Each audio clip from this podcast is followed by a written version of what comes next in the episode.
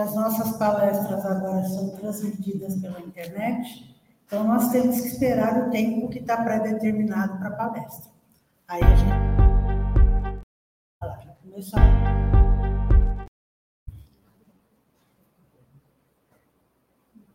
Vamos lá então, boa tarde a todos.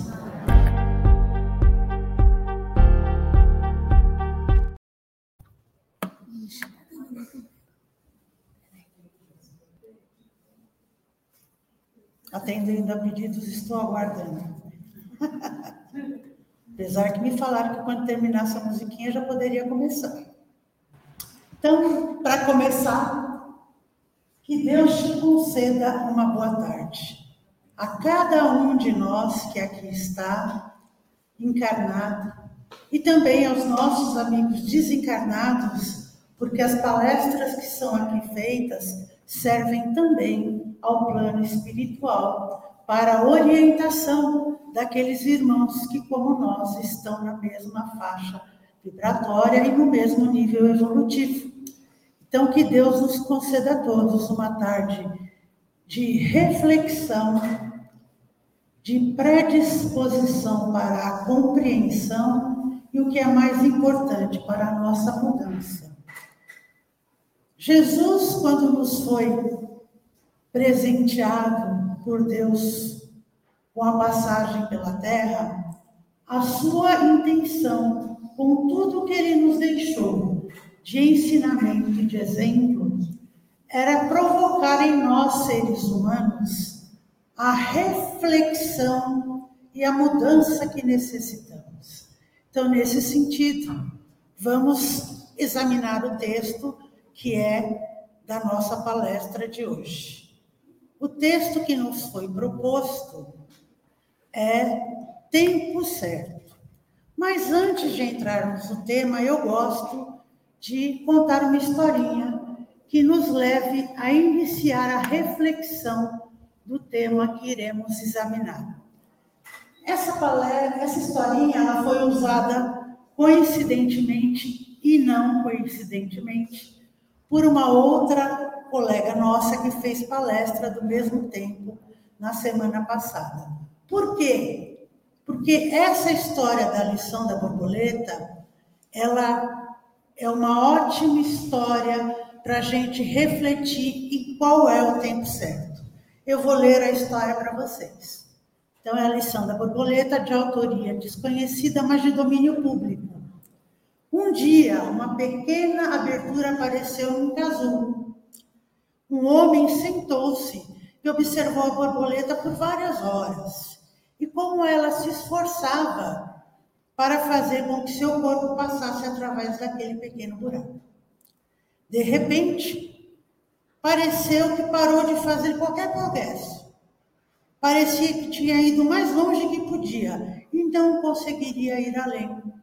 Então o homem decidiu ajudar a borboleta. Ele pegou uma tesoura e cortou o restante do casulo. A borboleta então saiu facilmente do casulo, mas seu corpo estava murcho, era pequeno e tinha as asas amassadas. O homem continuou a observar a borboleta, porque esperava que a qualquer momento as asas dela se abririam e se esticariam para serem capazes de suportar o corpo que iria se firmar com o tempo. Nada aconteceu. Na verdade, a borboleta passou o resto de sua vida rastejando com um corpo murcho e as asas encolhidas. Ela nunca foi capaz de voar. O que o homem, em sua gentileza, e vontade de ajudar não compreendeu é que o casulo apertado e o esforço necessário à borboleta para passar através da pequena abertura é um meio com que Deus permite que o fluido do corpo da borboleta vá para suas asas, de modo que ela fique pronta para voar, uma vez que consiga estar livre do casulo. Algumas vezes o esforço é justamente o que precisamos fazer em nossa vida. Se Deus nos permitisse passar através de nossas vidas sem quaisquer obstáculos, Ele nos deixaria aleijados. Nós não seríamos tão fortes como poderíamos ser. Nós nunca poderíamos, como a borboleta, voar. Mas, Sandra, o que, que você quer dizer com essa história de borboleta? Quer dizer que a gente precisa passar por dificuldades para crescer? É isso mesmo. É isso que eu quero dizer. As dificuldades nada mais são do que oportunidades abençoadas que Deus nos dá para que nós ganhemos força e consigamos crescer. Mas como é que a gente lida com isso? A gente lida bem?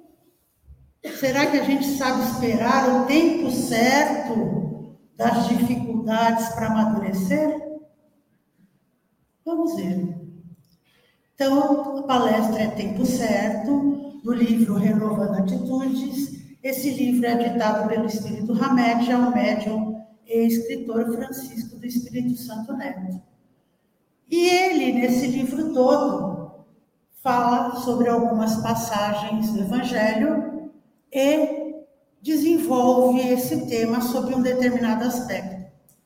Jesus foi tão maravilhoso enquanto mestre, enquanto didata, que todas as parábolas dele têm mais que uma coisa a ser aprendida acerca dela. Hoje nós vamos falar sobre o tempo. Está na parábola do semeador. Aquele que semeia saiu a semear. E enquanto semeava, uma parte caiu ao longo do caminho. Mas aquele que recebe a semente numa boa terra é aquele que escuta a palavra, que lhe presta atenção e que dá fruto e rende cento ou sessenta ou trinta por um.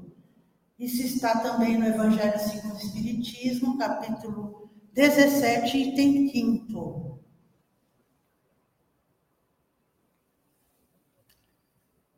Mas o que é esse tempo certo? Quando é o tempo certo?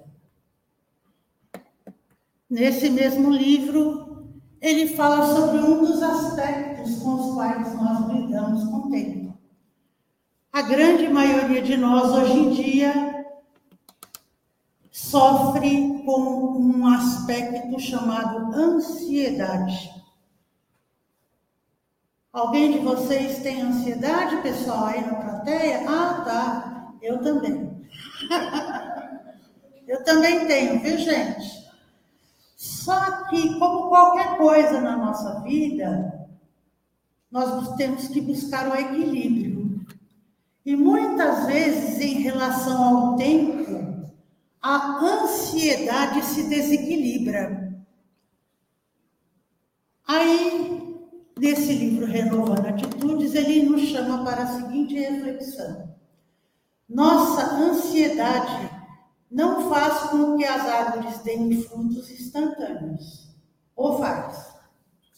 Eu adoro fruta, fruta colhida do pé. Quando eu vejo uma árvore frutífera, que ela começa a formar o fruto, eu começo, como eu direi, a chocar. Eu vou lá, tá pequeno ainda, verde duro. Eu vou lá de novo, olha, cresceu um pouquinho já começa a calcular, acho que daqui a um mês já fica bom. Eu vou lá outra vez. Nossa, cresceu. Vou dar um exemplo, a goiaba. A goiaba já está redondinha. Né? E assim eu vou indo. Dificilmente eu espero amadurecer. Mas não é de ansiedade, não, tá? Isso aí eu já aprendi a controlar. É porque os passarinhos comem primeiro que eu. Então, eu tenho que pegar ela meia verde e deixar acabar de amadurecer na fruteira, porque senão eu não como. Mas eu deixo para os passarinhos também. Então, nossa ansiedade não faz com que as árvores deem frutos instantâneos, nem faz com que as roseiras floresçam mais céleres. Eu também gosto de jardinagem. Tenho algumas algumas florzinhas, porque quem gosta de planta nunca tem planta suficiente, né? Se tiver 100 plantas dentro de casa e você vê uma que você não tem, você vai querer levar. Não tem mais espaço, não tem mais lugar, já não tem mais como adubar, nem tem onde dividir, né? claridade para tudo, mas a gente quer mais. Mas a gente aprende a lidar com a ansiedade fazendo isso. Porque você planta uma plantinha, ela não vai dar flor quando você quer. Ela vai dar flor no tempo dela, no tempo certo, no tempo que ela tem que florir. Vou dar um exemplo de como a ansiedade não resolve. Eu tenho lá em casa flor de maio. O pessoal conhece, né? Só que a minha flor de maio nunca dá flor em maio. Ela dá em junho, ela dá em julho. Por que, que ela não dá em maio? Depende da temperatura, ela só flore depois da primeira onda de frio mais intenso. Ela só flore depois da primeira onda de frio mais intenso e com pelo menos 10 dias sem chover que é o tempo que o botão precisa para ficar pronto e abrir. Se não fizer a primeira onda de frio intenso em maio, ela não flore em maio, flore em junho. Se junho for quente, ela vai florir só em julho. A minha ansiedade vai mudar isso, gente? Não. Se eu adubar ela, vai mudar isso? Não. Ela vai só florir no tempo dela. Respeitemos, pois, as possibilidades e limitações de cada indivíduo. Ai, Sandra, você veio aqui para falar de jardinagem para gente essa tarde? Você já falou de pé de goiaba, né? Já falou de flor. O que isso tem a ver com a minha pessoa? Vocês acham que tem alguma coisa a ver, gente? Quando é o nosso tempo certo? É o dia de hoje? Foi o dia de ontem. Será o dia de amanhã? E o meu tempo certo é igual ao seu, ou o seu, ou dos nossos amigos que estão em casa nos assistindo? Quando é o tempo certo de cada pessoa?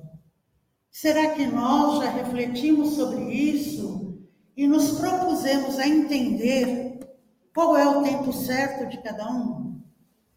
E será que nós já temos o equilíbrio para não termos ansiedade em relação a esse tempo? Aprendamos com Jesus. Como ele agia, o que ele ensinava. Jesus nos ensinava que há um tempo de agir e outro de reagir. Nesse caso que trouxe aqui para nós a imagem, é o caso em que todos se reuniam para tentar apredrejar a mulher adúltera. Todo mundo cada vez mais inflamado, todo mundo cada vez mais agitado, todos aderindo né, à histeria coletiva de fazer aquela atrocidade. O que Jesus fez? Ele gritou com alguém? Gritou, pessoal? Ele interrompeu alguém que quisesse falar algo contra a mulher adulta? Não. Ele se exasperou com as pessoas? Não. Enquanto todos se manifestavam, Jesus, calma e equilibradamente, fazia inscrições na areia. Quando a última pessoa deixou de acusá-la, é que ele reagiu. E a sua reação foi qual? Calma, equilibrada, sensata, contundente e profunda. Ele levou todas as pessoas com uma frase a se calarem e a voltarem para dentro de si e se questionarem. Não foi assim que Jesus agiu? O que, que ele nos ensinou com esse exemplo e tantos outros? Se a gente quiser a pensar o que, que ele nos ensinou. Antes de agir, pense. Pessoa ansiosa faz isso? E com relação à reação, o que, que Jesus nos ensinou? Qual é o tempo certo para que nós reagimos? Já de imediato, bate pronto? Hoje uma amiga aqui da plateia me falou que eu reajo rapidamente. É verdade, mas não irrefletidamente. Há diferenças. Diferenças. Antes de reagir, nós também devemos nos acalmar, refletir e escolher o melhor a fazer.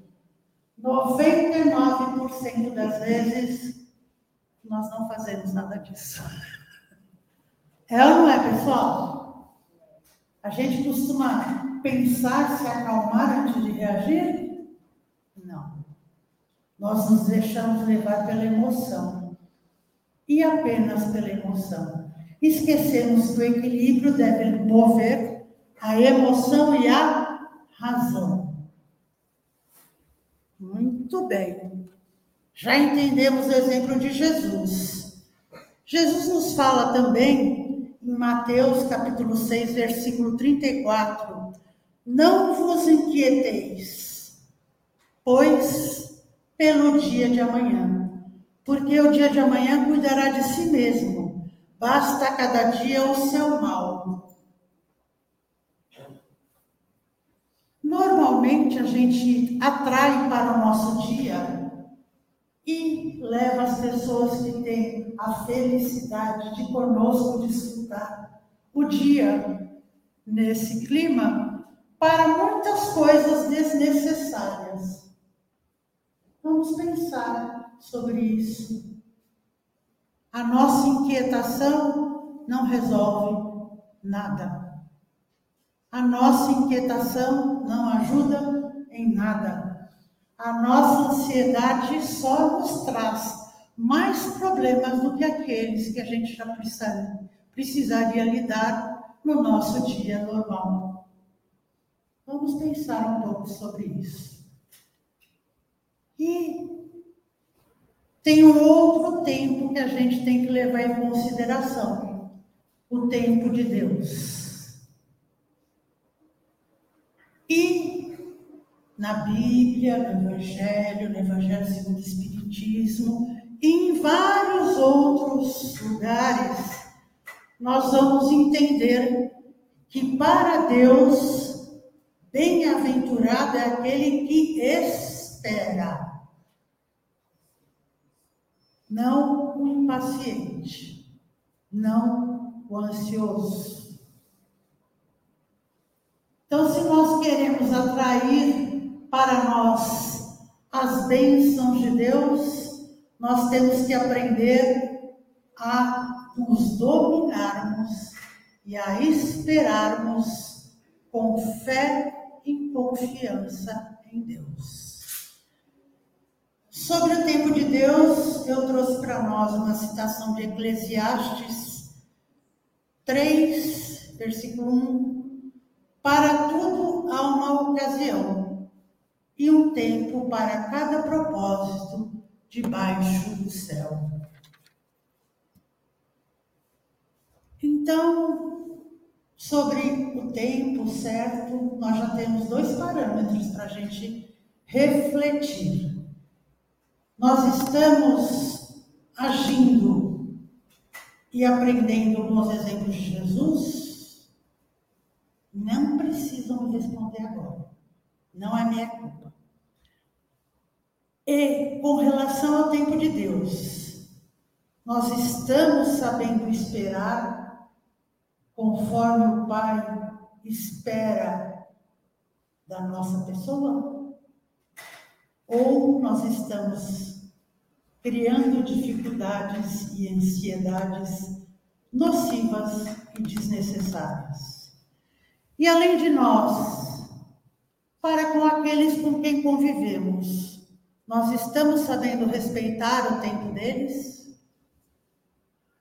Ou nós estamos criando mais dificuldades para as nossas convivências de relacionamento? Sobre isso, eu trouxe um texto que eu não vou comentar, vou ler devagar para que a gente reflita junto. O talento celeste é o capítulo 6 do livro Moradias de Luz, de Francisco Cândido Xavier, um texto de Emmanuel que eu tenho a fraqueza de confessar que é o meu preferido. O Emmanuel. O tempo, no fundo, é o talento celeste que o Supremo Senhor derramou a mãos cheias em todas as direções e em favor de todas as criaturas. Nada na criação de Deus não recebe dele a benção do tempo Todos nós nisso somos iguais. Tudo que Deus criou tem a benção do tempo.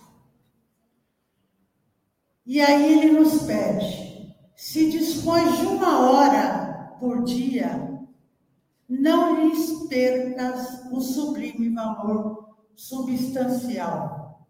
Mas o que eu posso fazer em uma hora por dia? Vamos ver. Com uma hora por dia é possível a obtenção de novos ensinamentos. Dedica-te a conhecer mais. É possível o cultivo da fraternidade. Se relacione melhor com as pessoas. É possível a bênção do consolo a um irmão que padece nos braços constringentes da enfermidade você pode tirar uma hora do seu dia e visitar alguém que está doente.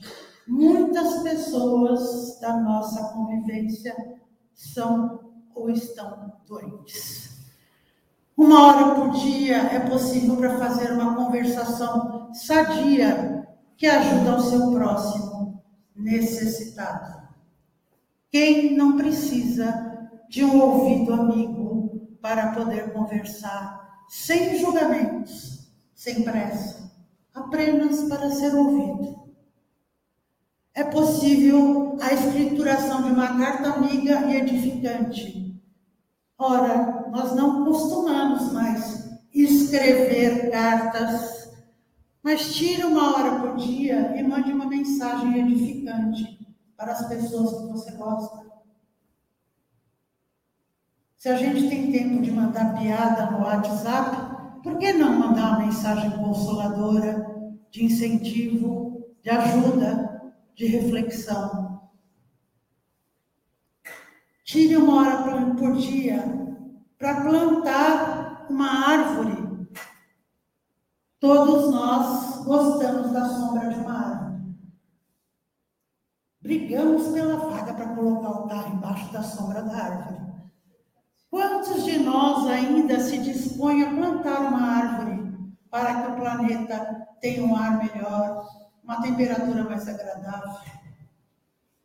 Quantos de nós conseguem resistir à tentação? Essa árvore só suja essa rua.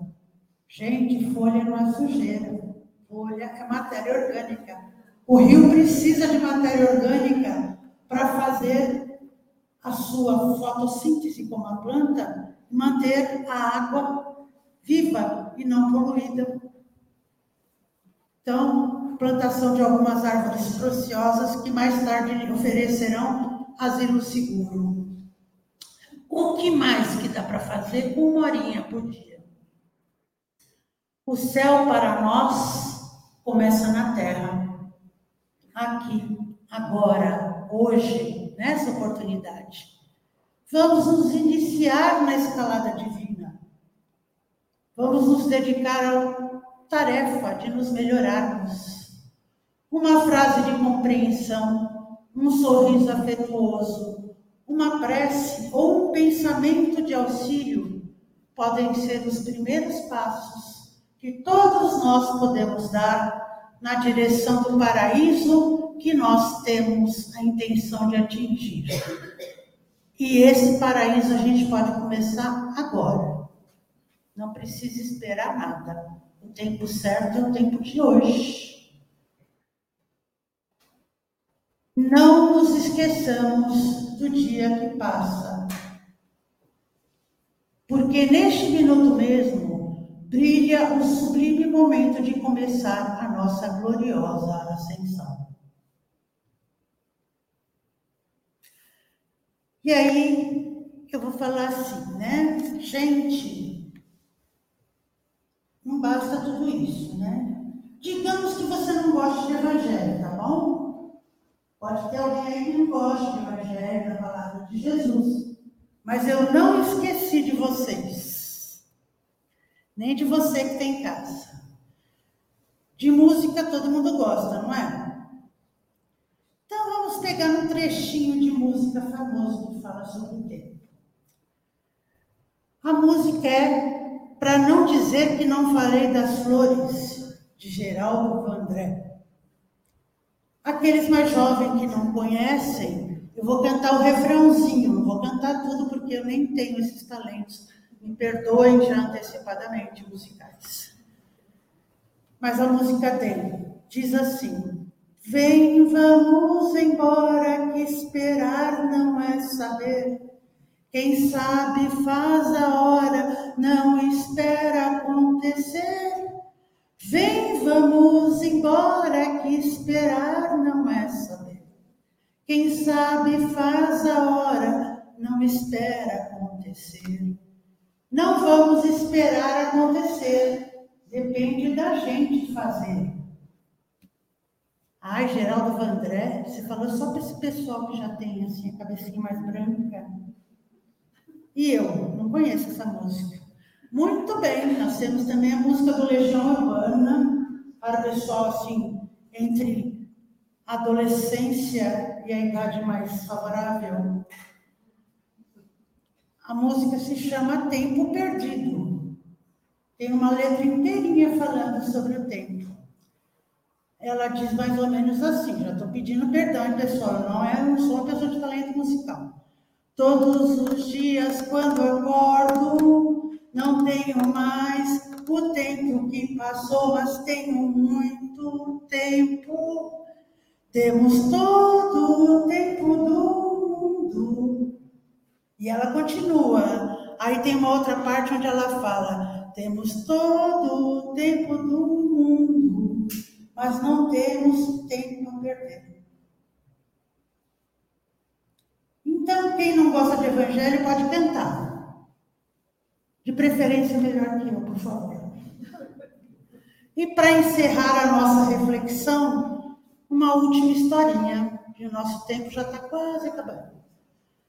Do mesmo livro que eu falei antes, mas de outro, outra edição, aquela lá volume 1, esse é o volume 2. A historinha bem pequenininha se chama A Loja de Deus. Todos nós fomos à loja de Deus antes de virmos para cá, para essa encarnação. A historinha nos diz assim: Entrei e vi um anjo no balcão. Maravilhado, disse-lhe: Santo anjo do Senhor, o que vendes? Respondeu-nos o anjo: Todos os dons de Deus. Custa muito? Eu perguntei. Não, tudo é de graça. Contemplei a loja e vi charros e vidros da fé, pacotes cheios de esperança, caixinhas de salvação e caixas grandes de sabedoria. Tomei coragem e pedi: Por favor, Quero muito amor de Deus, todo o perdão dele, vidros de fé, bastante felicidade e salvação eterna para mim e também para minha família. Então o anjo do Senhor preparou um pequeno embrulho que cabia na palma da minha mão. Olhei para ele e perguntei: é possível tudo o que pedi aqui nesse pequeno embrulho? O anjo então respondeu-me sorrindo: Meu querido irmão, na loja de Deus não vendemos frutos, apenas sementes. Então, o tempo certo para nós fazermos germinar a semente de Deus em nós é o tempo de hoje. Sem o peso do ontem, sem a ansiedade da manhã, apenas usando o presente do agora. Eu espero que todos tenham conseguido refletir um pouco sobre as nossas ansiedades, sobre aquilo que Jesus nos ensinou. Tenhamos uma boa tarde, que Deus nos abençoe. Minha gratidão.